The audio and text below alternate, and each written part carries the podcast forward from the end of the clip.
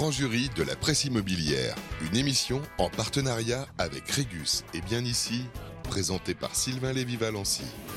Bonjour à toutes et à tous, je suis ravi d'être avec vous. Voilà pour ce grand jury de la presse, nous sommes le 31 mars 2022, il est 18h31 si vous êtes connectés. On est ravi d'être avec vous pour ce grand jury que l'on va réserver euh, essentiellement d'ailleurs à l'immobilier tertiaire, mais pas que. On parlera aussi euh, d'innovation en matière immobilière. Je suis accompagné pour ce numéro de mars de mes confrères complices de la presse immobilière. Et d'abord, je ne vais pas bouder mon plaisir parce qu'il revient chez nous pour ce grand jury de la presse de mars. Bruno Monnier-Vinard est avec nous. Salut Bruno. Salut Sylvain. Bonjour à tous. Ah ben, je suis ravi que tu sois avec nous, Bruno. Bruno, journaliste euh, au verbe acéré et à la plume pointue, au journal Le Point. Merci d'être avec nous. Et bien sûr, celle sans qui ce grand jury n'aurait jamais simplement vu le jour. Journaliste à Challenge, Virginie Grolot. Bonsoir Sylvain. Ça va? Ça va bien. Je suis ravi euh, que vous soyez avec nous, Virginie. Virginie, euh, journaliste à Challenge. Et bien sûr, l'incontournable journaliste au Monde, Isabelle Ray-Lefebvre est avec nous. Bonsoir tout le monde. Ça va Isabelle? Oui, ça va. Alors je suis ravi d'être avec vous et nous avons un grand invité qui est avec nous puisque je rappelle à vous toutes et tous que le principe de l'émission est de passer sous le fuseau des questions de nos euh, journalistes de la presse immobilière. Et là j'ai l'honneur de recevoir sur le plateau Songor Choukas. Bonsoir Sylvain. Comment ça va? Très bien.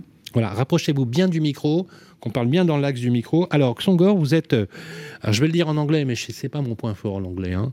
euh, Head of International Property Management, président de BNP Paribas Real Estate Property Management Europe. Oui. Est-ce que j'ai bon, bon jusque-là? Oui, tout à fait. Alors, on va parler aujourd'hui, si vous voulez bien, euh, de parler du, property management, mais on, va essayer de travailler, d'évaluer de, et plutôt de penser l'immobilier d'entreprise essentiellement, parce que je sais que c'est un des axes que vous développez le plus, mais pas que. Hein, vous, vous, êtes aussi sur ce qu'on appelle d'autres classes d'actifs aussi, mais euh, essentiellement quand même orienté euh, sur le bureau. Le bureau qui a quand même subi ces derniers temps euh, un peu de presse bashing parfois, et on se rend compte quand on voit les chiffres d'ailleurs, et j'en ai parlé pas plus tard qu'hier matin sur BFM. Bruno était avec moi. Bah, le bureau a quand même de beaux jours devant lui, puisque les chiffres sont quand même intéressants. On voit qu'il y a une, un, redynamisme, euh, peut-être l'effet post-Covid, sur euh, euh, l'immobilier d'entreprise. Alors, je vais essayer de faire votre parcours, si vous voulez bien, rapidement. Vous êtes né en 1978. C'est vrai. Vous êtes de nationalité hongroise et vous débutez votre carrière en 2002 et vous rejoignez le groupe BNP Paribas Real Estate en 2010. Alors vous devenez directeur général pour la Hongrie tout d'abord, ensuite la Roumanie et la République tchèque, suite au rachat de PW Hungary, c'était racheté par BNP Paribas. C'est bien ça Oui. Ensuite, vous, devenez, euh, vous prenez la tête euh, du Property Management en 2014 et la présidence de BNP Paribas euh, Property, Property Management France, décidément, je vais y arriver, en décembre 2018. Alors, vous êtes nommé officiellement directeur général du Property Management Europe. Ça représente 46 millions de mètres carrés à travers le continent. Dans des pays, exactement. Waouh Félicitations. Hein. Merci, c'est plutôt mes équipes qu'il faut, qu'il faut féliciter. Ouais. Vous êtes membre de la RIX, vous êtes de la Royal Institution of Chartered Surveyors, vous êtes président de la PROMA, c'est l'association des property managers, ainsi que membre du CPAI, le club des partenaires et acteurs de l'immobilier. Euh, juste une question, le property management, c'est le fruit du hasard ou c'est une passion, euh, une vocation euh, dans votre parcours? C'est devenu une passion. Euh, C'était un fruit de hasard euh, parce que j'ai fait un master à Cluny à l'ENSAM, Paritech ENSAM. Euh, et, il y avait une opportunité de faire un stage à Budapest et j'ai voulu retourner pour des raisons familiales et mon épouse qui m'attendait. et, cette opportunité s'est donnée et donc j'ai débuté ma carrière dans l'immobilier dans une filiale de Caisse de dépôt euh, c'était une filiale euh, de ICA dans 50% et de AEW Europe qui était rachetée finalement par BNP. Et c'est comme ça que j'ai fini. Je, suis là aujourd'hui. Euh, non, vous n'avez pas fini. Hein, vous non, voilà, c'est pas fini. le fait de commencer à 43 ans, vous n'avez pas fini quand même. success story, vous êtes polytechnicien oui. et vous avez un master en finance. Oui. donc on va dire que vous êtes plutôt vous avez une tête plutôt bien faite, avec un parcours exemplaire, parce que quand on voit, à l'âge que vous avez, euh, la tenue de l'ensemble des mandats qui, vous, qui sont les vôtres, on peut dire que c'est une belle réussite. Oui, mm, autant que je peux contribuer au succès de l'entreprise, moi je suis content. Après, si c'est apprécié avec des responsabilités, euh, je le remercie toujours. Merci en tout cas d'avoir accepté l'idée de passer sous le feu des questions de nos amis journalistes. Et voilà, pour la présentation de notre invité, c'est parti pour le débat. Grand jury de la presse immobilière, le débat. Alors, euh, on va parler un petit peu de, plusieurs sujets. Je vous propose qu'on essaye d'évoquer euh, l'innovation en matière d'immobilier d'entreprise, euh, qu'on on parle de solutions bas carbone, peut-être aussi de réversibilité des bâtiments. On en parle beaucoup, hein, c'est la mode. Est-ce que les bureaux sont peut-être le lieu dans lequel on pourra, peut-être trouver de la mixité d'utilisation, d'usage et, autres? Est-ce qu'il faut, est-ce qu'aujourd'hui on peut parler d'obsolescence de certains bâtiments? Faut-il les déconstruire, les détruire et reconstruire? C'est peut-être des friches foncières à l'instant où même où on nous dit qu'il ne faudra plus euh, artificialiser, les sols. Euh, peut-être qu'il y a des alternatives pour le logement des Français pour le logement tout court. Et donc, c'est un sujet euh, euh, d'importance. Je vais commencer euh, par la première question. Le terme PropTech résulte de la contraction de property et technologie. C'est depuis 2017 que les startups de l'immobilier se réclament de ce mouvement. Comment vous le définiriez, vous, Xangor Choukas C'est un, un reflet de l'évolution de la technologie.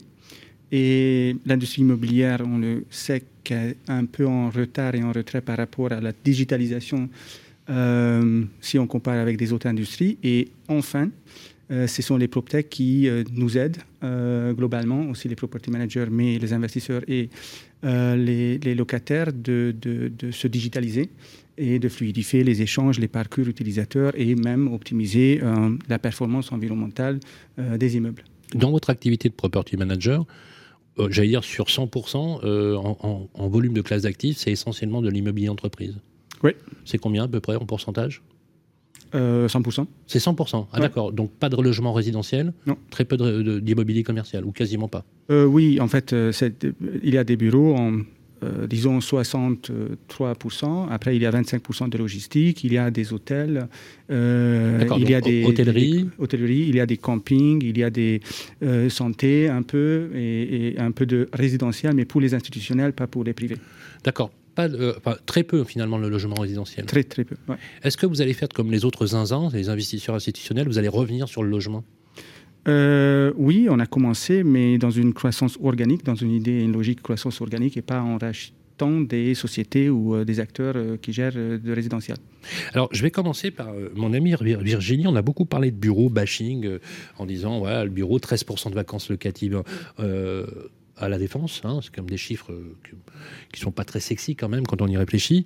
Et on s'est dit peut-être, alors bon, je vais pas caricaturer, mais genre c'est la fin du bureau, euh, vive le coworking, vive le télétravail, on viendra plus au bureau.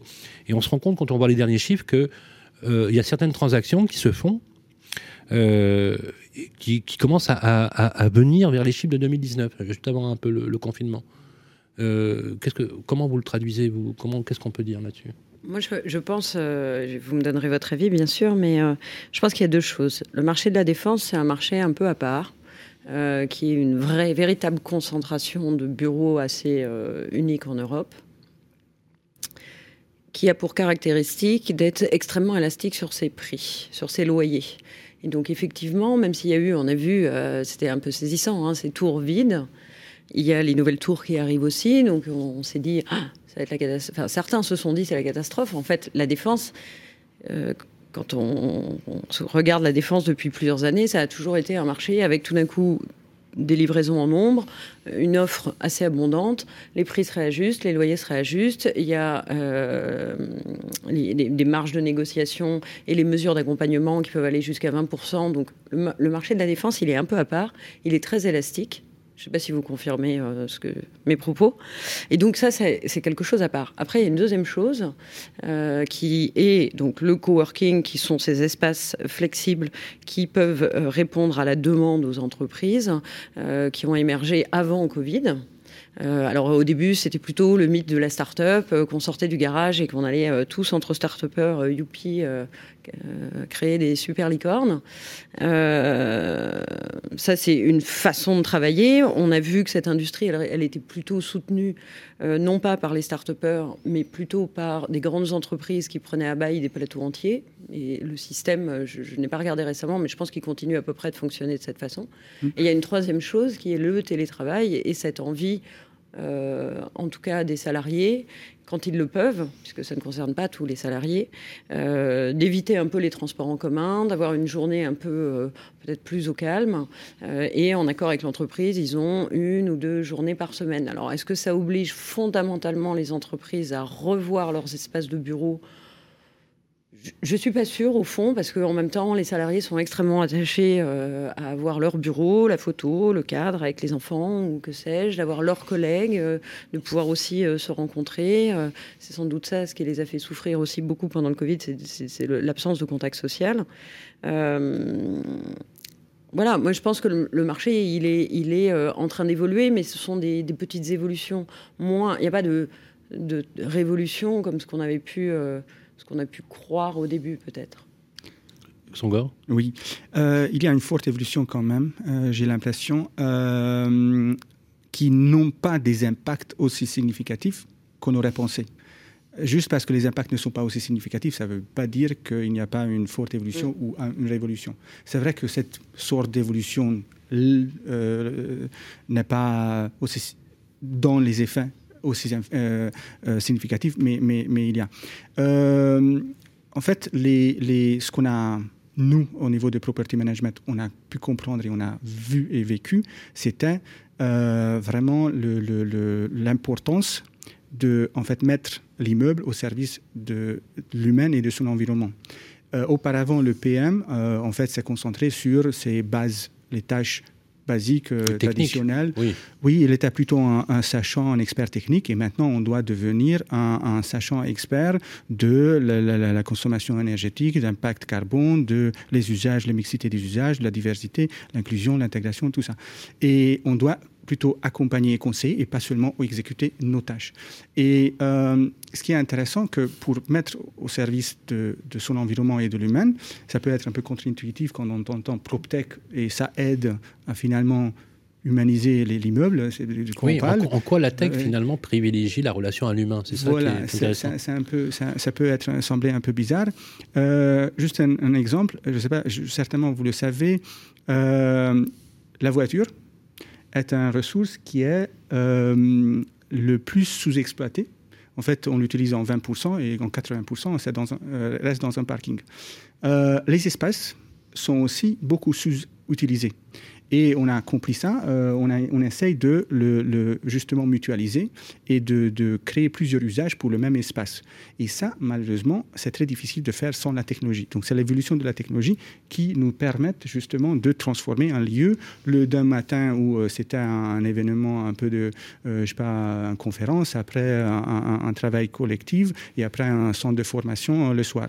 L'exemple que je peux vous donner, BIWAC, qui est un centre de transformation de BNP Paribas, que nous, on gère au niveau de Hospitality Management, c'est justement ce qui se passe. Il y a des startups, euh, des, petits squads euh, que nous, on lance et là-bas, ils travaillent, ils font leur codage avec le euh, product owner, etc il y a des centres de formation et de upskilling, reskilling, parce que de toute façon, ça doit évoluer.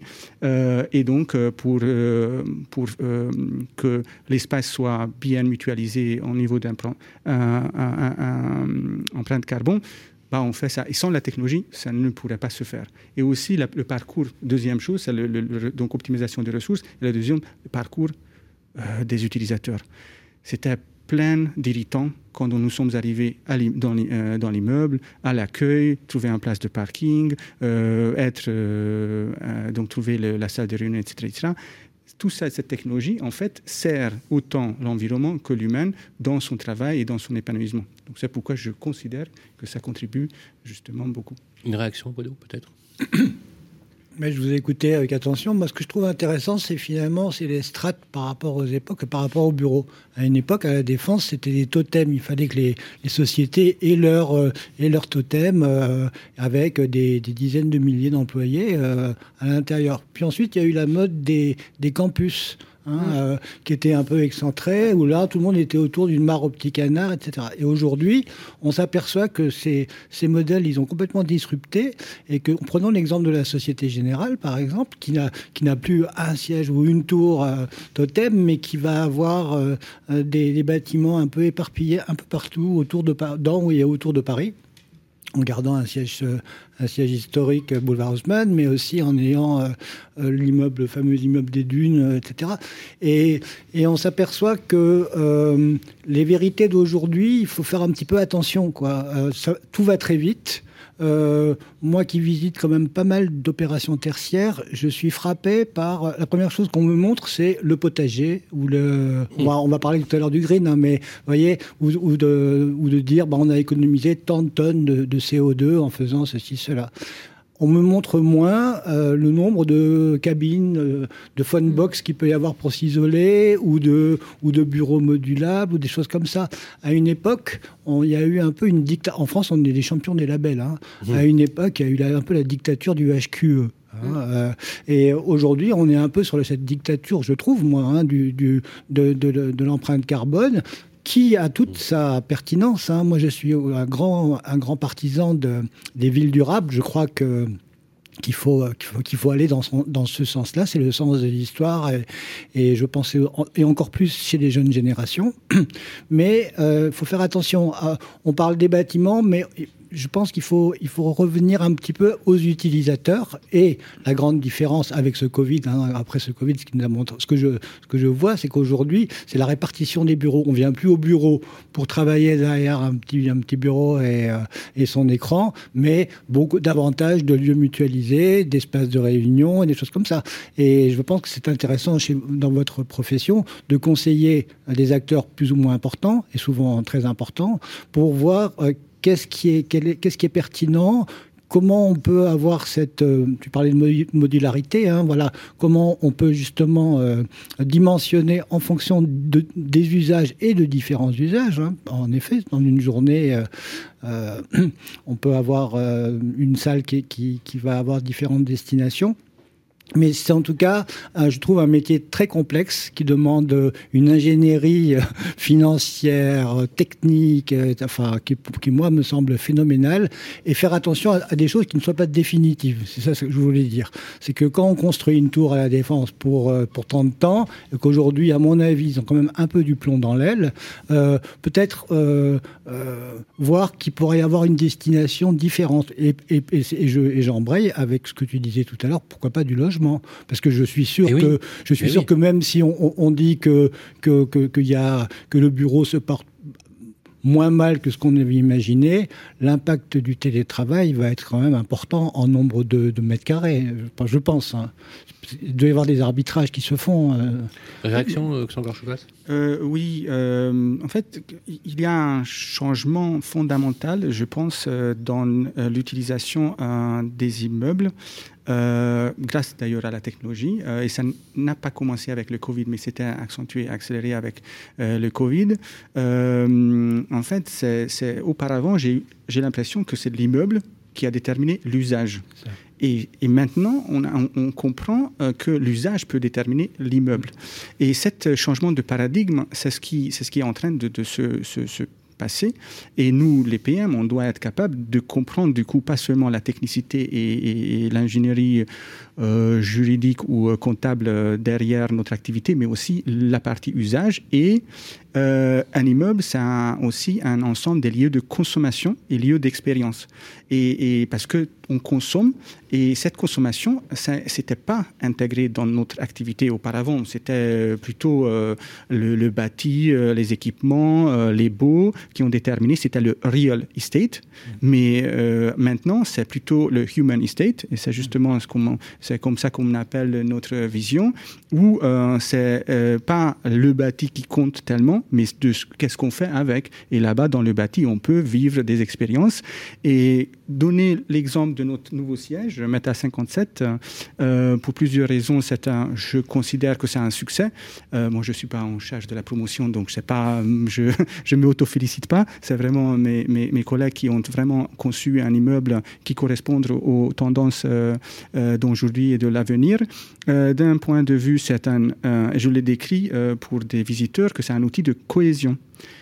auparavant, le bureau était un outil de travail Mhm. Mais on ne travaille plus au bureau, on travaille à la maison.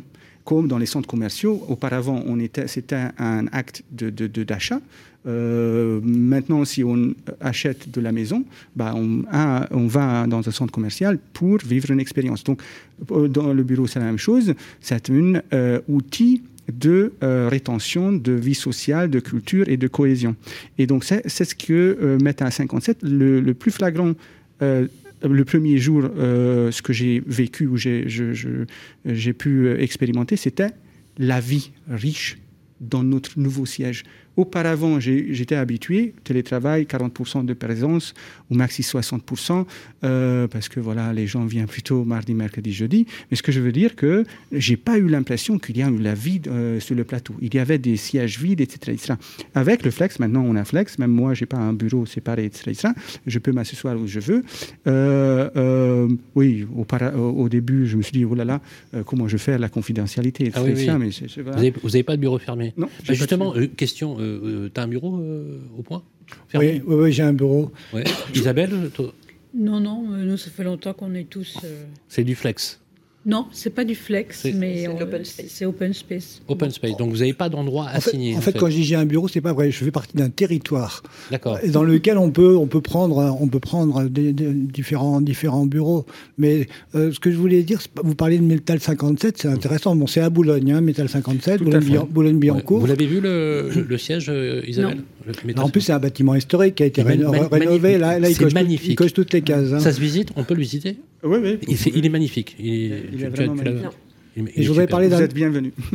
je voudrais parler d'un autre siège qui est pas très loin, c'est le nouveau siège d'Orange. Et alors, ah et, je parlais des strates d'époque. C'est que quand vous venez maintenant dans le nouveau siège d'Orange, qui a ici les Moulineaux, euh, vous, vous regardez la berge d'en face, de l'autre côté de la Seine, et vous, et vous regardez les immeubles qui ont été construits là il y a 10-15 ans. C'est pas beaucoup, 10-15 ans, hein. Mmh.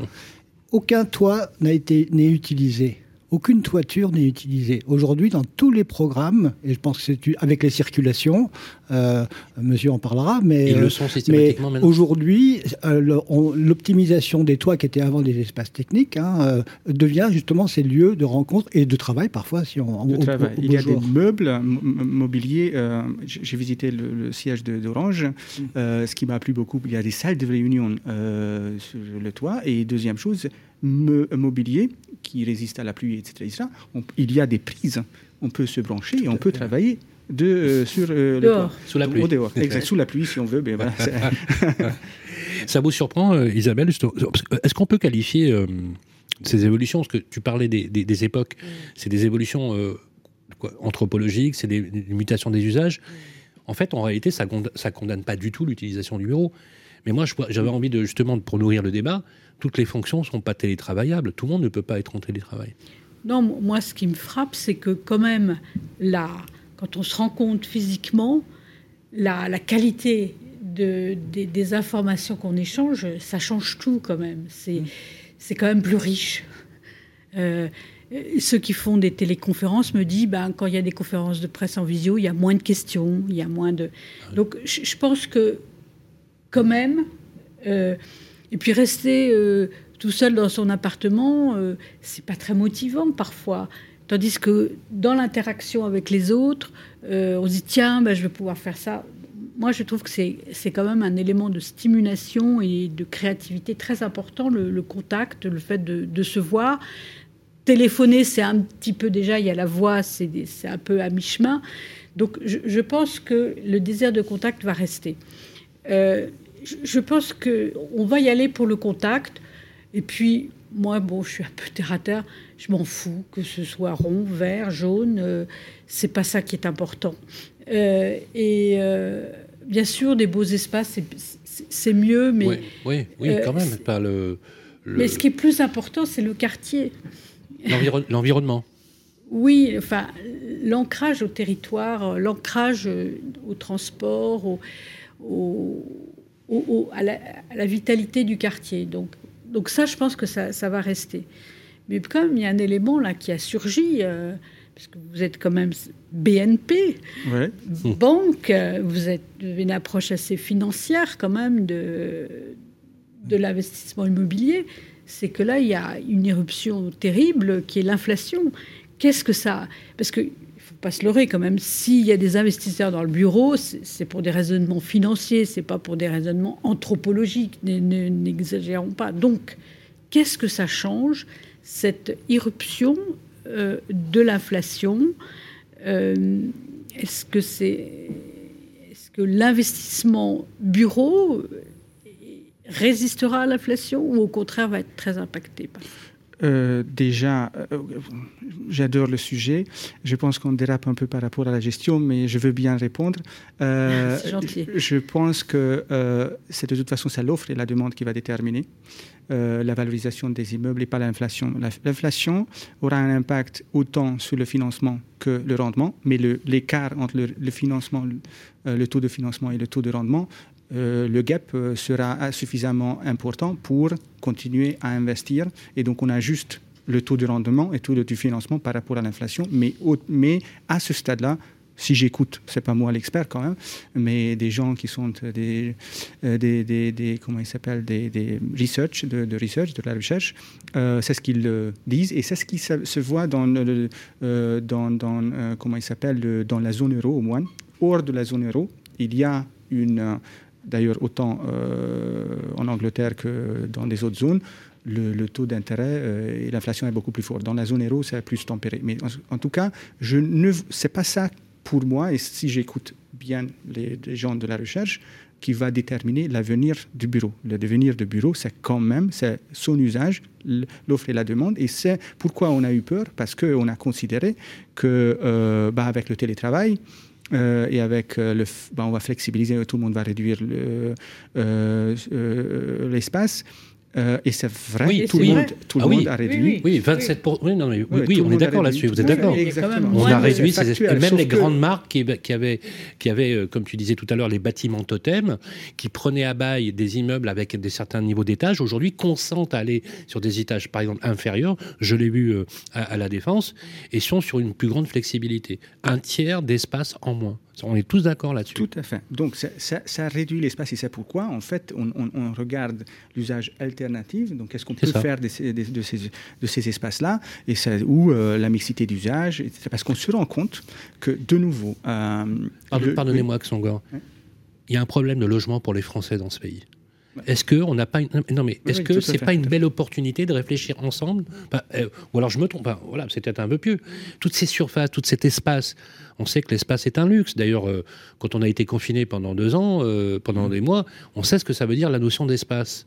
Est-ce qu'il y a une alternative ou est-ce que franchement c'est un mythe et quelque part c'est un faux débat de penser que on peut trouver une solution là-dessus? Vous y croyez, je veux dire, c'est possible Vous voyez des immeubles mixtes qui est des logements Oui, ces surfaces qu'on n'utilise pas, qui se transformeraient, qui deviendraient ah, des lieux de vie, des lieux euh, d'habitation. Il faut faire quand même euh, un, vrai projet en, soi-même. Donc l'usage de le, mixité d'usage, on, avec des clients je peux citer par exemple Nouvin, je ne sais pas si vous les connaissez, euh, le projet iconique au Mourland. Ah oui, iconique, bien sûr. Là-bas, on a tout. On a euh, on a euh, l'hôtel. Le projet de la tour occitanie qui n'est pas encore sorti, mm. dont le concours a été remporté par la compagnie Spalsbourg à Toulouse, hein, à côté de la gare, c'est un, un, morceau d'anthologie. Il y a tout dedans. Exactement. Donc je pense que les prochains immeubles sont de, facto parce que de toute façon les autorités demandent réclament et, parce qu'ils veulent répondre à un besoin de voilà de, des habitants. exactement. par contre pour les anciens. et voilà. Et les anciens c'est un peu plus compliqué. Mais Meta 57 quand même a réussi pas en euh, comment dire dans la mixité des le résidentiel avec le tertiaire ou le bureau, mais en intégrant mieux l'immeuble dans son environnement. Son environnement, autant euh, sur euh, la vie sociale du quartier que économique. Donc il y a une rue à l'intérieur, où on veut l'ouvrir, et c'est l'ambition, on va l'ouvrir dans les prochains mois, aux gens du quartier. Ce qui veut dire que on, arrête de dire qu'il y a un immeuble de bureau et que voilà c'est fermé et c'est isolé de son environnement. Et en fait, ce qui, pour moi, en arrivant en France à l'époque, c'était un peu pas choquant, mais, mais surprenant que les immeubles de bureaux étaient tellement fermés. Euh, d'où je viens, c'était même pendant les week-ends, était, était ouvert. Ici, non. Était, euh, même moi, en tant que collaborateur de voilà, j'ai pas pu, j'ai laissé quelque chose au bureau, j'ai pas pu récupérer que lundi. Euh, le problème que c'était mon passeport et j'ai dû prendre l'avion lundi matin. Mais c'est une autre histoire. Donc, ce que je veux dire que c'est vraiment maintenant on s'ouvre, on ouvre l'immeuble. C'est comme si c'était une révolution. C'est juste à répondre à un besoin naturel. De, et ces impacts-là, ces nouveaux usages en mixité fonctionnelle, mixité d'usage, vont forcément impacter l'évolution de votre métier de property manager. Ah bah, clairement, clairement, avec une dimension sociale et sociétale très forte. Je prends juste un exemple sur les chiffres qui ont été communiqués. Euh, d'ailleurs, je vais demander en, cabine qu'on mette les photos de Metal 57. C'est magnifique, hein, vraiment c'est superbe. Une, belle pièce d'architecture. 55 euh, millions de mètres carrés hein, en Ile-de-France. Bureau, c'est les plus grandes zones euh, d'Europe. On estime la vacance à entre 4 millions et demi 5 millions de mètres carrés dont 2,5 millions et demi seraient obsolètes. Vous êtes d'accord là-dessus? Euh, obsolète dans sa fonction. Non, mais obsolète, ça veut dire que. Exactement. Oui. non, mais euh, obsolète, ça veut dire que c'est pas louable. Euh, oui, mais c'est pas louable parce qu'aujourd'hui, le, décret tertiaire, vous savez, bon, le décret tertiaire, c'est un vrai sujet. On, en a déjà parlé ensemble.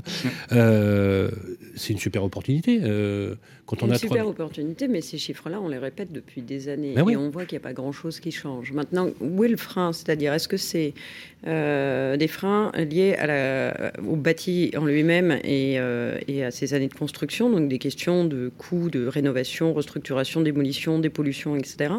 Est-ce que c'est aussi une question financière C'est-à-dire que ces biens aujourd'hui, sont valorisés dans les euh, bilans des foncières ou des institutionnels. Il faut reconsidérer leur valorisation aujourd'hui. Est-ce que les institutionnels et les foncières sont prêts à peut-être revoir ces valorisations à la baisse pour les céder plus facilement ou est-ce qu'elles n'ont aucun intérêt et que de toute façon on peut attendre puisqu'il y a tellement de liquidités que de toute façon on peut trouver encore à investir ailleurs Est-ce qu'il y a un effet euh, zéro artificialisation qui va obliger un peu à remettre ces biens sur le marché? Qu'est-ce qui va décrisper la situation? Puisque ces chiffres-là et ce discours, on le tient depuis des années. Donc, qu'est-ce, quel est le levier qu'on pourrait actionner? Euh, euh, je pense que c'est la, partie euh, green, ESG. Donc, Là, je suis d'accord. Et c'est ce qui va forcer les gens, parce que les le financement, euh, oui, l'empreinte carbone ou notre impact sur l'environnement. Euh, au-delà de la conscience, etc. je pense que si la réglementation n'est pas là, on peut avoir la bonne conscience. Finalement, les Donc il va faire du bien ce décret tertiaire, en fait. Exactement. ça va faire beaucoup de bien. Et, et, ce qui se passe, que même le financement ne se euh, comment dire, accorde plus sans des critères ESG de plus en plus forts. Donc en fait, sans capital euh, donc euh, sans leverage, euh, c'est difficile d'investir. Mais au-delà de ça, le liquide, donc la valeur va perdre parce qu'elle ne sera plus liquide, parce que les gens ne veulent plus investir dedans. Ce que dit Virginie, il va bien falloir acter les baisses. Oui, c'est justement. Mais ça va. voilà. ça, c'était pas aussi fort, et même le décret tertiaire cette année, hein, c'était décalé à cause du Covid, etc. Ce que je veux dire, qu'il il y a de toute façon une certaine inertie. Et, tous vos homologues ne sont pas tout à fait prêts. Hein, faut quand même le dire aussi. Oui, j'étais à MIPIM. J'étais à MIPIM. Euh, comment? Ben, ce, que, ce que la conversion de bureaux en logement, bon, ça fait effectivement 15 ans euh, qu'on en parle et qu'on donne ces chiffres, etc. Pourquoi mm. on ne les utilise pas? Et c'est vrai qu'il y avait un, frein euh, financier qui était bon, bah, le logement, c'est pas rentable, le bureau, c'est plus rentable, les foncières. Ont, qui sont cotées en bourse, mm. ont acté des valeurs et puis, comme leur bénéfice dépend de la valorisation ou de la dévalorisation, elles freinaient des, cas de fer. Est-ce qu'aujourd'hui, ces investisseurs sont prêts à dire bon, bah, c'est moins 10, c'est moins 20, c'est moins 30 Donc, l'impact, c'est comme pour la gestion. En fait, on sort euh, d'une période euh, euphorique euh, de croissance économique. En fait, en 2000, entre 2012 ou même un peu hein, donc, plus tôt et en 2019, Qu'est-ce qui s'est passé? Il y avait une compression des taux de rendement il y avait une augmentation de loyer parce que l'offre n'a pas pu satisfaire la demande et il y avait une liquidité et des taux d'intérêt très faibles. oui, exactement. Liquidité pléthorique. oui, le taux d'intérêt faible, c'est le taux de rendement, le yield qui s'est compressé. En fait, ça veut dire que le multiple multiplicateur des revenus annuels était devenu à augmenter.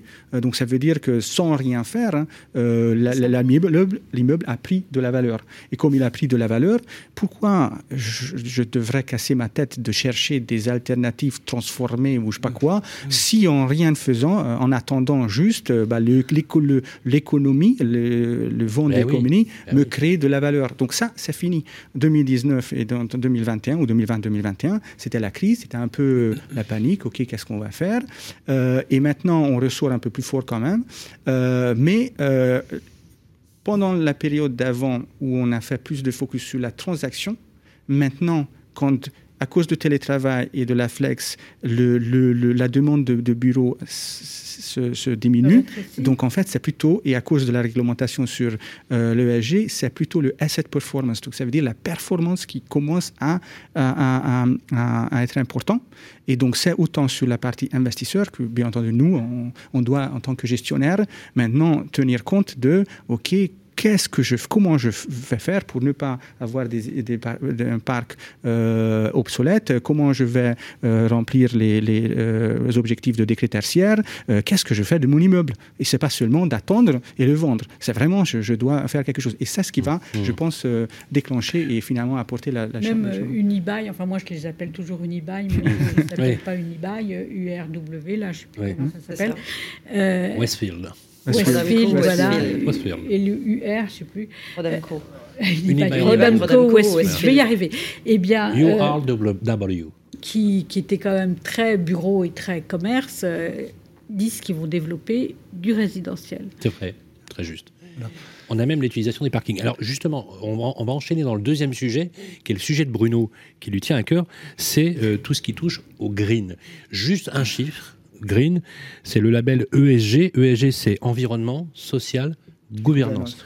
Alors, c'est au-delà de, la notion un peu market, etc., parce que c'est vrai que ça va être très sexy, hein, RSE, ESG, euh, ou des labels même, on peut aller plus loin, hein, le label B Corp, par exemple. Certains promoteurs ont adopté carrément les deux.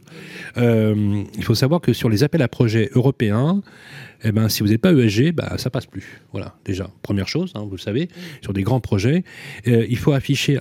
Et il y a un autre facteur qui est lié, c'est le règlement taxonomique. La taxonomie, vous savez, un règlement qui permet de rendre éligible un certain nombre de titres. Je prends un exemple. Est-ce que vous saviez que la France est le premier émetteur de green bonds, d'obligations vertes?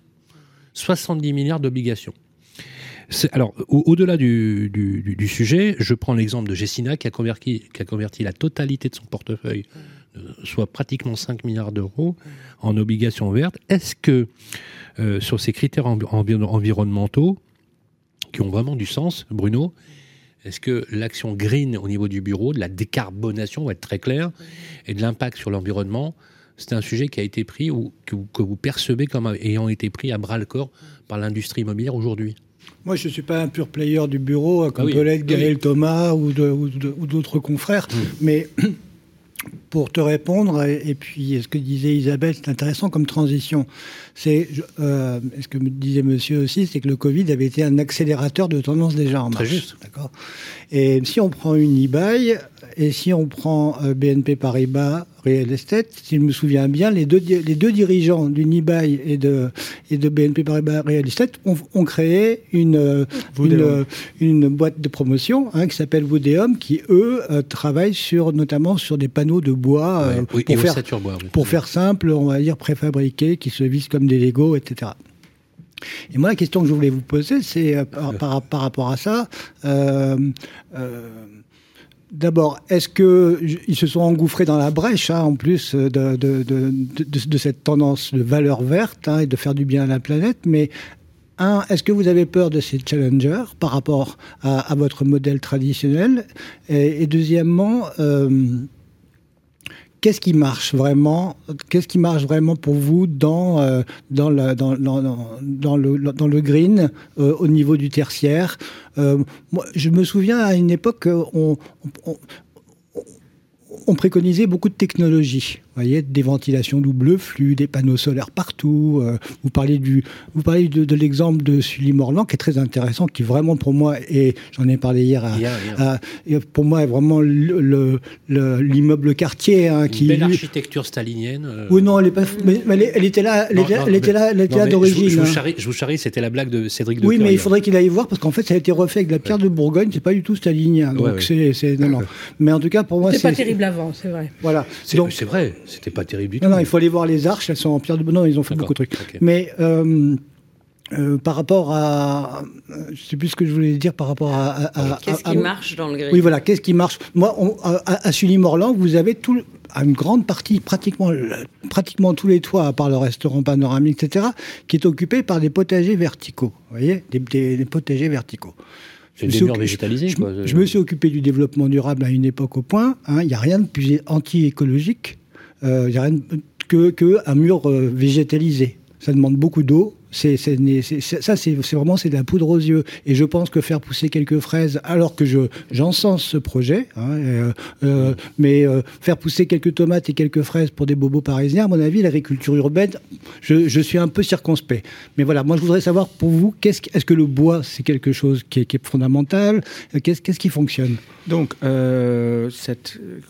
on dit les challengers, c'est plutôt pour le modèle promotion, moi je suis plutôt en charge de euh, property management, mais je sais que euh, on travaille sur ensemble sur des projets en commun, donc de, chercher. Donc c'est pas les challengers. Euh, sont souvent, et on peut travailler entre confrères, euh, c'est pas un problème. C'est en soi-même, c'est plutôt euh, euh, enrichissant et même euh, de, faire ensemble des choses. Donc, BNP Paribas Real Estate travaille avec ces acteurs-là. c'est pas un problème. Ce qui marche pour, au niveau de gestion, c'est vraiment de commencer du début. En fait, ce qui se passe que pour être capable, parce que, euh, euh, oui, de faire des potagers, quel est l'impact sur la, performance environnementale ou le carbone ou euh, la consommation énergétique? En fait, souvent, on fait des choses parce que quelqu'un nous a dit que c'est bien, et c'est où, de, de, plus en plus, ça devient dangereux parce qu'on peut être euh, stigmatisé avec le greenwashing. C'est vraiment c'est quelque chose qui, juste mmh. faire quelque chose qui semble être green, mais qui est encore plus polluant ou euh, euh, énergivore, bah, immédiatement on se dit, voilà, est-ce que tu sais exactement qu'est-ce que tu fais? Et la taxonomie va, va avec l'éligibilité, etc., va aider. Va beaucoup aider. va aider, exactement. Parce qu'il faut rappeler que ce n'est pas, une norme, pas une norme contraignante, parce que la taxonomie définit un cadre, ce qui est très intéressant, et c'est un cadre multiple c'est-à-dire qu'elle s'adapte à toutes les classes d'actifs et à tous les segments du marché. Mais par exemple, à partir de quand est-ce qu'un immeuble est considéré comme euh, greenement vertueux C'est-à-dire voilà, ESG dans le sens propre du terme. Oui, alors euh, vert déjà, parce qu'il y a le poids euh, de son empreinte en cours d'exploitation, il y a son empreinte en cours de construction, qui sont deux choses différentes. Euh, dans, dans, le property management, enfin dans la gestion du lieu, est-ce qu'aujourd'hui, et, selon vous, quel est l'effet le, levier? C'est-à-dire, est-ce que, on va dire, on va passer en revue euh, tout ce qui est électricité et, et, consommation d'énergie On voit bien à quel point c'est important dans le contexte actuel. Est-ce que c'est l'eau? Est-ce que c'est euh, la, enfin voilà, quels sont les éléments et quels sont les gains aujourd'hui et quelle est la différence de gain entre un bâtiment mm. aujourd'hui qui répond à des, ces nouveaux critères par rapport au parc obsolète pour juger de la rapidité de l'obsolescence du parc. Là, c'est au cœur du réacteur, là. Euh, oui, oui, exactement. Euh, et, justement, ce sont les questions qu'on se pose mm. et qui, que nos clients investisseurs nous posent tout le monde est un peu euh, perdu. Hein. Euh, la réponse, euh, honnêtement, c'est, je ne veux pas prétendre que j'ai, la réponse ultime. Par contre, les questions, je l'entends tous les jours. J'étais au MIPIM, j'ai fait dans trois jours 47 réunions, et il y a dans 45 réunions, j'ai, on a parlé de ESG. C'est incroyable. Tout le monde, tout le monde est concerné, j'ai l'impression, et je, personne n'a réellement une réponse. Euh, et pour les deux, trois ans qui viennent, on va euh, chercher l'organisation optimale et qui finalement va, va se roder euh, et, va, on va y arriver. Mais, mais pour répondre aussi, qu'est-ce que, comment on s'y prend, c'est clairement c'est de, mesurer. C'est sans, si on, on, ne peut rien optimiser ou piloter si on ne mesure pas, si on ne sait pas quel est l'impact de nos actions. Euh, voilà. Et de toute façon, décret tertiaire, et, euh, il a, il a, la, loi nous oblige de quand même mesurer. Mais par exemple, dans, dans, le parc que vous gérez aujourd'hui, quelle est la Est-ce que c'est 30% d'écart, par exemple, sur les consommations d'énergie ou sur les consommations d'eau qui, qui, se fait entre les, les, actifs les plus anciens et les plus récents? Est-ce que c'est un coût d'économie par poste? Est-ce que c'est autant de charges en moins? euh, Parce que les critères de gouvernance, je les mets à part. Ceux-là, ils ne peuvent pas être euh, pris en compte de la même façon. Mais enfin, ils sont. Oui, oui, mais pas la même mesure, mais. Mais, mais ce, qui, ce qui est intéressant de ça, c'est euh, on a un outil qu'on a développé justement pour être capable de comparer les immeubles disons, comparables. Parce qu'on peut, comparer beaucoup de types d'immeubles et finalement, euh, on arrive à expliquer quel est l'écart. Euh, mais quand on compare, on compare selon un, certain critère. Et, euh, auparavant, on, aurait pu dire que voilà, c'est le confort qui a déterminé notre activité en disant apporter et assurer le meilleur confort dans l'immeuble. Après, on s'est dit, voilà, le meilleur confort devrait arriver venir euh, avec un, coût. Euh, j'aime bien laisser, donc euh, ça commence avec tous les deux avec C. prix qualité. Donc ça veut dire, OK, confort, mais à quel prix?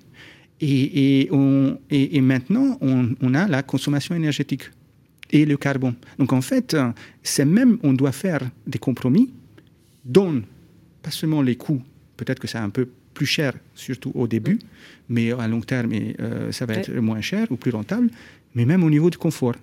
Et aussi sur le carbone. Et ce qui est intéressant, par exemple, le, siège de Schneider Electric à, Grenoble, voilà, c'est un immeuble autonome. Et là-bas, il y a, par exemple, on ne mhm. peut pas vendre, euh, quand il y a trop de soleil euh, l'après-midi, de, la glace, parce qu'on ne peut pas, on peut pas comment il s'appelle euh, comment il s'appelle, euh, euh, refroidir, parce que voilà, on doit faire quelques compromis. Et ça, climatiser. climatiser merci beaucoup. Voilà, justement, est-ce qu'on est prêt à renoncer à la climatisation?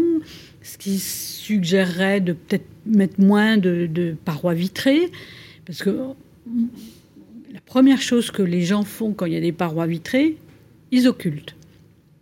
Et donc, est-ce que ça s'est remis en question, la climatisation, les parois vitrées euh, ou, même des, ou même des techniques architecturales, comme c'est le cas dans les pays exotiques, qui font circuler l'air naturellement. Mais circuler l'air, c'est très important, oui.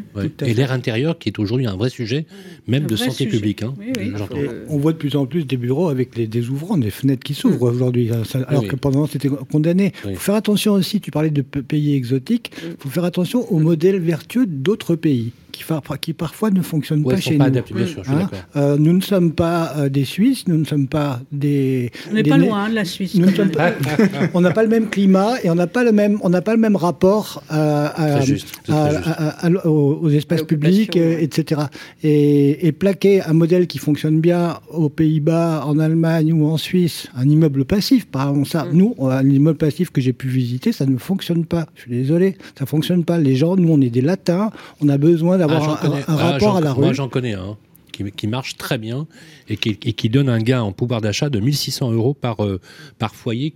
C'est la, la tour Danube de Elitis à, Dijon, à Strasbourg. À Strasbourg, oui. Elitis, ah c'est les grands promoteurs euh, de... Mais tu prends un démonstrateur là. Oui. C'est pas, c'est pas, c'est pas euh, quelque chose de. Il y a aussi des, il y a aussi des contre-performances. Oui. Oui, mais, est-ce que justement, on est prêt à renoncer à l'ascenseur, à renoncer à la climatisation, euh, voilà. Vive le sport, on va Je dois perdre de, kilos, donc voilà, des poids. Donc, euh, Il y a une décroissance. Est-ce que est-ce que c'est pas ça finalement la décroissance et le, et le, fait de ne pas consommer c'est la, je pense c'est la conscience, c'est pas la, décroissance. C'est vraiment ça. il y a une on, nous sommes dans une phase de prise de conscience de notre impact. On ne peut tout faire sans euh, avoir de regarder les faits. Euh, je sais pas, peut-être qu'on était trop gâté dans le passé, on, a voulu quelque chose et euh, voilà, on l'a eu. Maintenant, on comprend que euh, si on veut que les autres l'ont aussi, les générations suivantes, bah, il doit faire, doit faire les compromis. Et je pense qu'on le fait. Moi, le premier, j'ai eu du mal de, changer des habitudes et j'ai réussi. Donc, ou j'ai réussi. J'ai beaucoup changé. Avec le flex office? Avec, non pas seulement le flex office, même, ok, d'ailleurs, j'aime pas trop l'ascenseur parce que je suis pas quelqu'un de très patient et quand il faut attendre l'ascenseur, donc je préfère de descendre. Bah, il faut qu'il aille vite, évidemment. Euh, voilà, exactement. Mais ça, ça aide pour le sport d'ailleurs, finalement, euh, ou même, euh, donc il y a des compromis à faire et nous serons obligés à le faire. et si nous ne le fait pas, on serait des, des côtés ou, ou, moins bien vus euh, et on aurait une image euh, qui, voilà, on n'absorbera pas, donc on va changer. Ça va pas être simple, mais on a commencé. Je vois, je suis optimiste, je suis toujours dans l'optimisme et dans la naïveté, et j'aime bien, mais, mais je vois vraiment des signes réels euh, de, ce changement. Et il y a la tech de nouveau, peut-être parfois la low-tech, Mm. qui viennent pour mm. justement nous aider à faire des choses euh, pour renoncer à des climatisations. Les capteurs qui consomment plus qu'ils apportent de, de, voilà, c'est ça aussi, c'est quelque chose qui est mm. aberrant. Donc non, non, on, a, on, a, on, a, euh, on est bien parti, mais on, on est loin d'être là.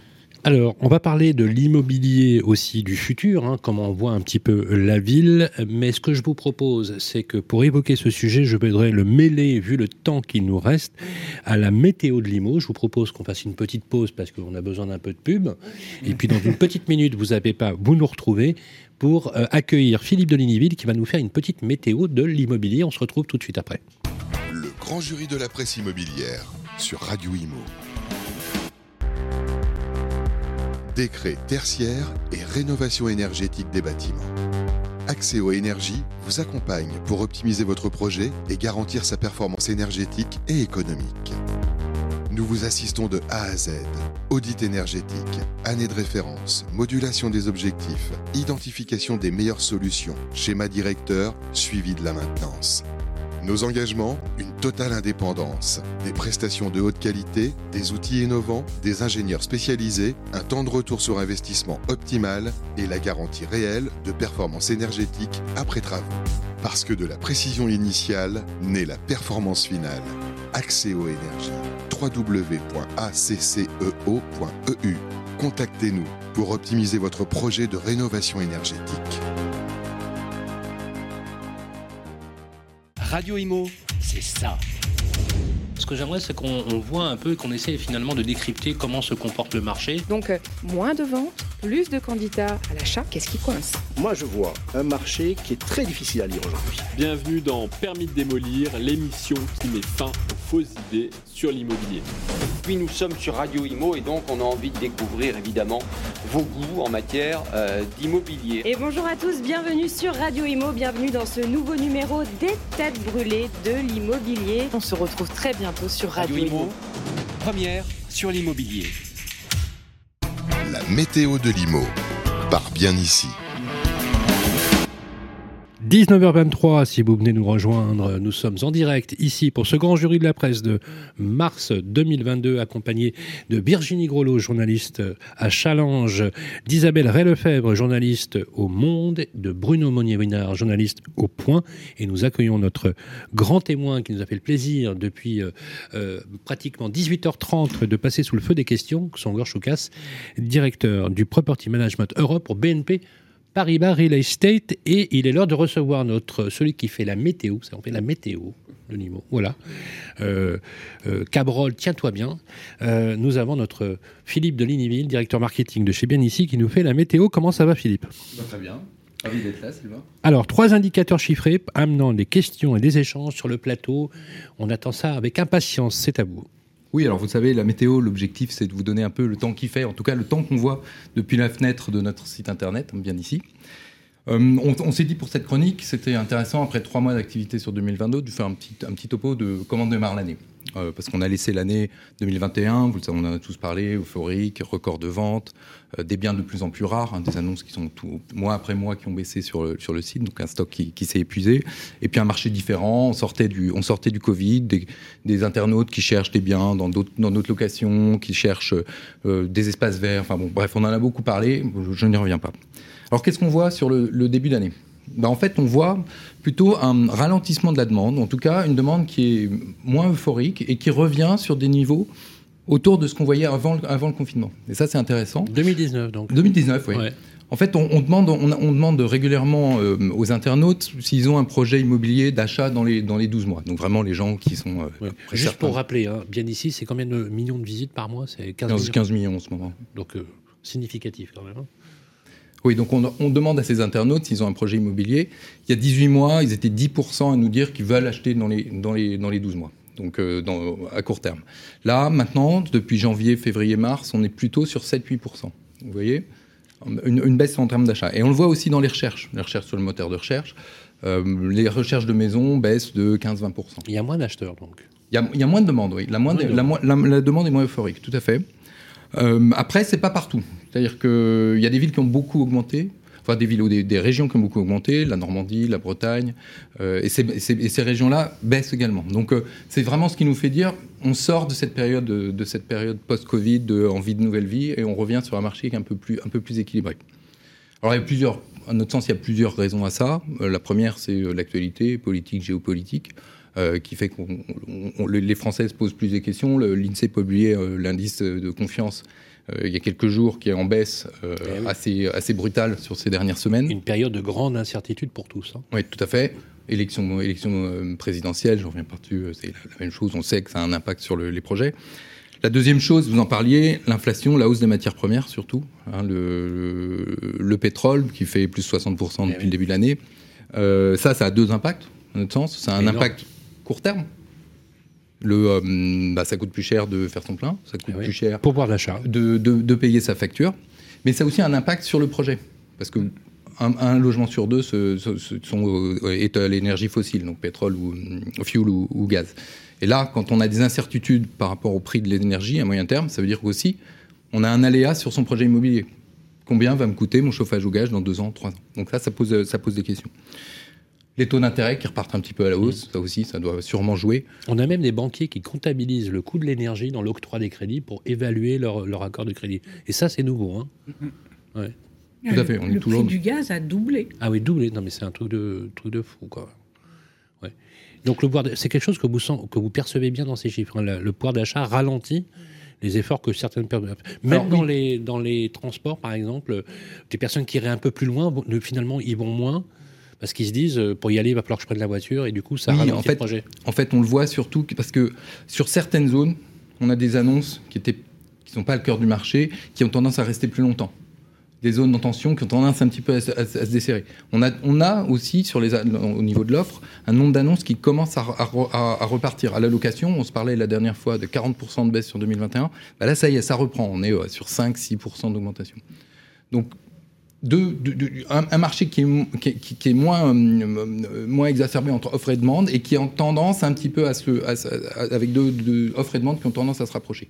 Alors, il ne faut pas quand même pas euh, oublier qu'on on part, on sort d'une période exceptionnelle et que on n'est qu'au début du mois. C'est vrai. Enfin, du, au début de l'année, pardon. Et donc là, euh, on va rentrer dans les zones, les, les- les périodes un peu fortes en termes de saisonnalité. Et c'est les prochaines semaines qui nous diront vraiment si on est. euh, C'est vrai si quand même si que tendance cet, embourgeoisement, ces dernières années pléthoriques, cette saturation de liquidité, cette, cette prospérité qu'on a cru infinie, elle a anesthésié notre- quelque part un peu notre capacité à, à réagir. Je pense qu'on se réveille brutalement avec des réalités. Où On se dit, ben, l'infi- la prospérité, elle monte pas, elle monte pas jusqu'au ciel, quoi. Ah non Et ça révèle, vos chiffres révèlent quand même une, une grande incertitude chez les Français. Oui, parce que le pouvoir d'achat, c'est pas simplement payer sa, son gaz plus cher, c'est que les salaires, ils vont augmenter. euh, Il y, a- il y a- il y a des promesses électorales sur le salaire des profs, mais ça ne va pas combler l'inflation. Donc, Ben oui, c'est clair. donc euh, C'est clair. il y a quand même une inquiétude sur le coût de la vie. Hmm. Alors, et vous avez d'autres chiffres, euh, Philippe? Euh, bon, écoutez, je pense qu'on a fait le, on a Oui. fait le tour de. des- Non, mais, alors, oui, mais- non, Après, mais- si tu, tu, tu- je posais des questions sur le, sur le, le transport. Effectivement, il y a Alors, aussi juste- sur le transport aussi un recentrage. C'est une tendance qu'on a observée. Les Oui. personnes sont moins disposées à aller un peu plus loin parce qu'effectivement, pour des raisons de, de prix, hein, euh, les personnes font plus de trajets parce qu'ils n'ont pas les moyens euh, de se loger dans Paris, par exemple. Euh, Ils vont, ils vont plus facilement aller vers l'extérieur. Ils le font moins parce que le coût de l'énergie, effectivement, impacte leur projet. Est-ce qu'on peut même imaginer que ça peut stopper des projets? Cette, Ah oui, cette oui, pression énergétique Euh, Si on le combine avec une, une hausse des taux d'intérêt aujourd'hui qui n'est pas majeure, on Mais peut qui va avoir. venir. et- mais qui, mais On qui, pas mais- rester mais une inflation à oui, 5% alors. et des taux à 1%. Alors je sais que c'est pas votre bassin naturel, le résidentiel Songor, mais vous êtes aussi un, un citoyen. Oui, je Et suis. vous êtes consommateur d'immobilier, vous êtes père de famille, vous avez. Est-ce que qu'est-ce que ça évoque pour vous quand vous entendez ça? Euh, ça, en fait, quand euh, le prix du gaz et notre impact carbone euh, s'alignent, en fait, ça nous aide aussi d'être un peu plus consciencieux euh, sur nos actions et de voilà ne pas prendre la voiture, le vélo, ne pas aller aussi loin, etc. Donc on peut être économe et écologique en même temps parce que de toute façon, on, on satisfait les deux, on coche les deux cases. C'est une chose. Deuxième, malheureusement, c'est un, un, un- un facteur externe qui, qui, qui, qui, qui, euh, interviennent. Donc, euh, ce que je veux dire que voilà, c'est euh, c'est pas nécessairement l'offre et la demande interne qui détermine l'augmentation de, de, de, de- de prix. Alors, on, cha- on change Voilà. rarement par volonté personnelle. C'est Oui, oui, forcément ça, un choc clair. extérieur qui vous Voilà. oblige. On l'a vu, à- avec, on l'a vu avec le, on l'a vu avec euh, le Covid. Qu'est-ce que ça vous inspire, euh, Isabelle justement Si Bah, vous voulez moi- Moi, confirmer l'inflation, ça m'inquiète. Euh, moi, je, je suis assez vieille et j'ai connu. euh, je, je crois que quand j'ai emprunté à mon crédit, c'était à 12,8%. Ça fait un peu soviétique, hein, mais. euh, C'était pas si, il y a, pas si mais j'ai acheté pas cher. C'était les années 90, hein, Oui, 80, 90. 86, j'ai acheté en Et oui, eh oui, 86. on, on empruntait jusqu'à Avec- 14-15%. Oui. Et on oui, avait oui. une inflation à combien à l'époque? Ben, 15%. Voilà. 15%. euh, on avait des inflations à 15%. Ouais, Et, et l'obsession des politiques, c'était de maîtriser l'inflation. euh, je me rappelle de Raymond Barre. Qui, Tout à bon, fait. Bref. Et, et donc, moi, cette inflation, euh, le problème, c'est que c'est pas que le gaz, c'est que ça a un impact sur toute la vie, sur, sur les transports et forcément aussi sur les salaires. hein. Il va y avoir des très fortes tensions sur, sur les salaires. Déjà, il y a des fortes tensions sur les salaires. Les revendications salariales vont être quand même assez fortes. Donc, être dans une période d'inflation, euh, c'est rajouter de l'incertitude, c'est euh, donc euh, forcément, euh, on- moi ça m'inquiète cette inflation à 5%. 5% c'est beaucoup. Est-ce que quelqu'un veut co- commenter un, un avis?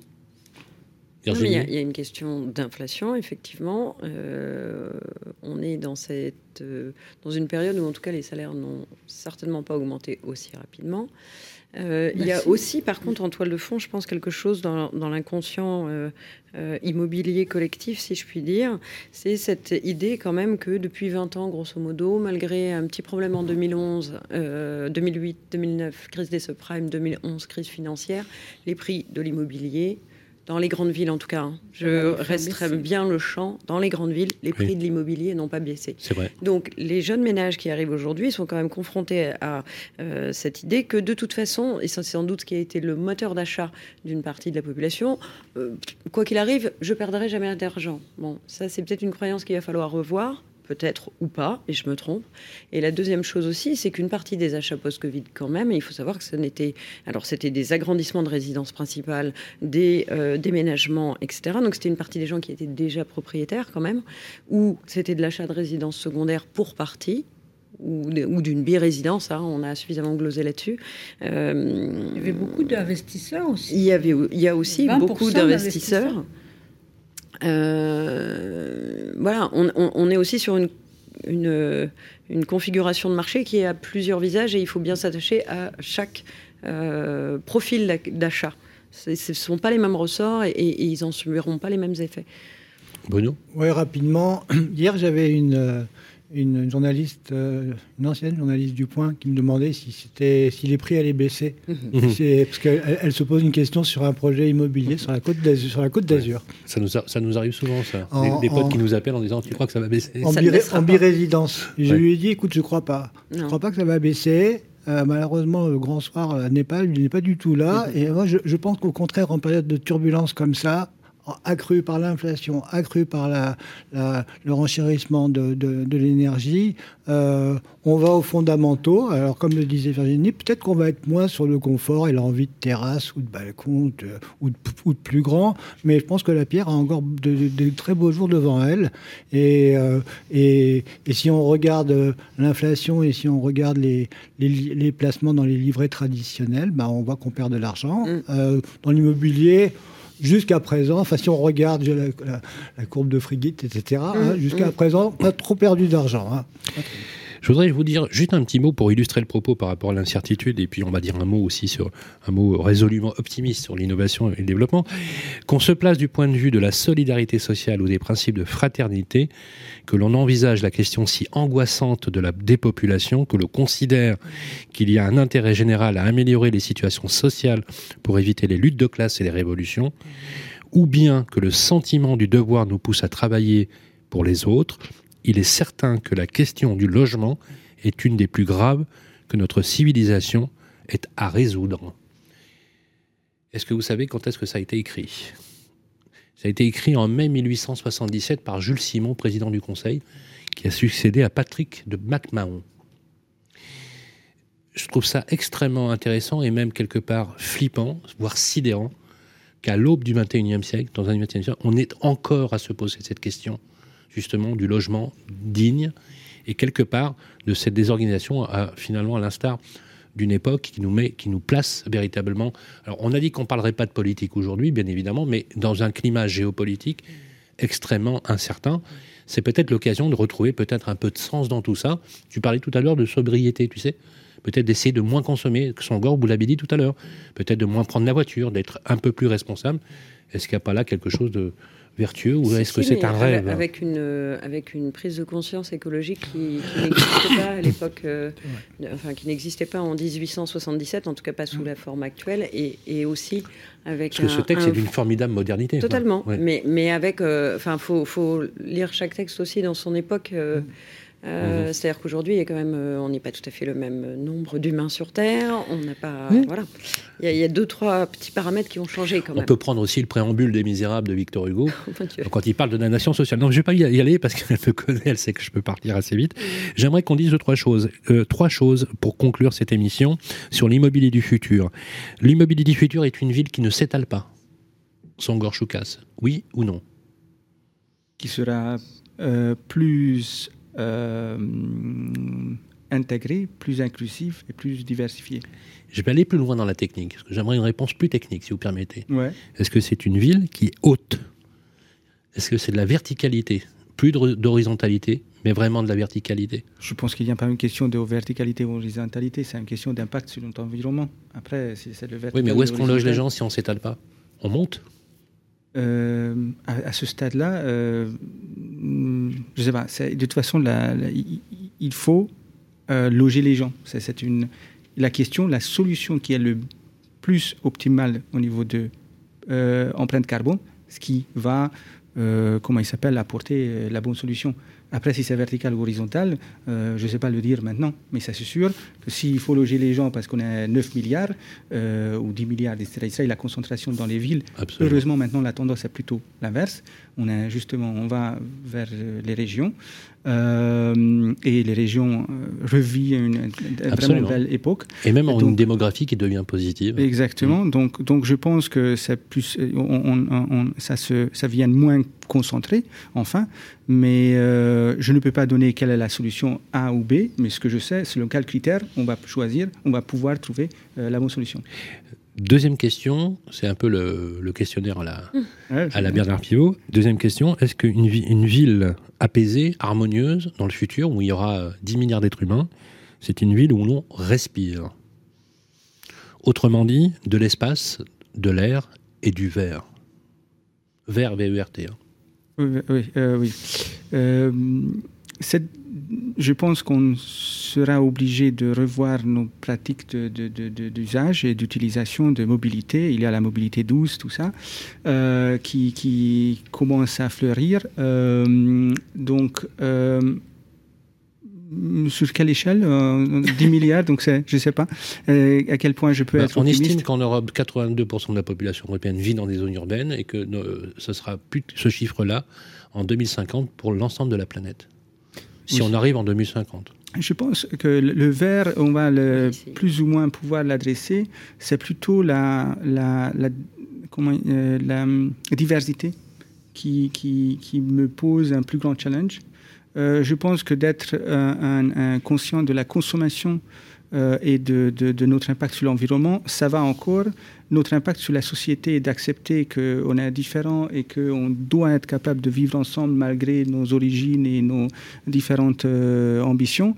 Euh, je le trouve un peu un plus grand enjeu que l'impact carbone.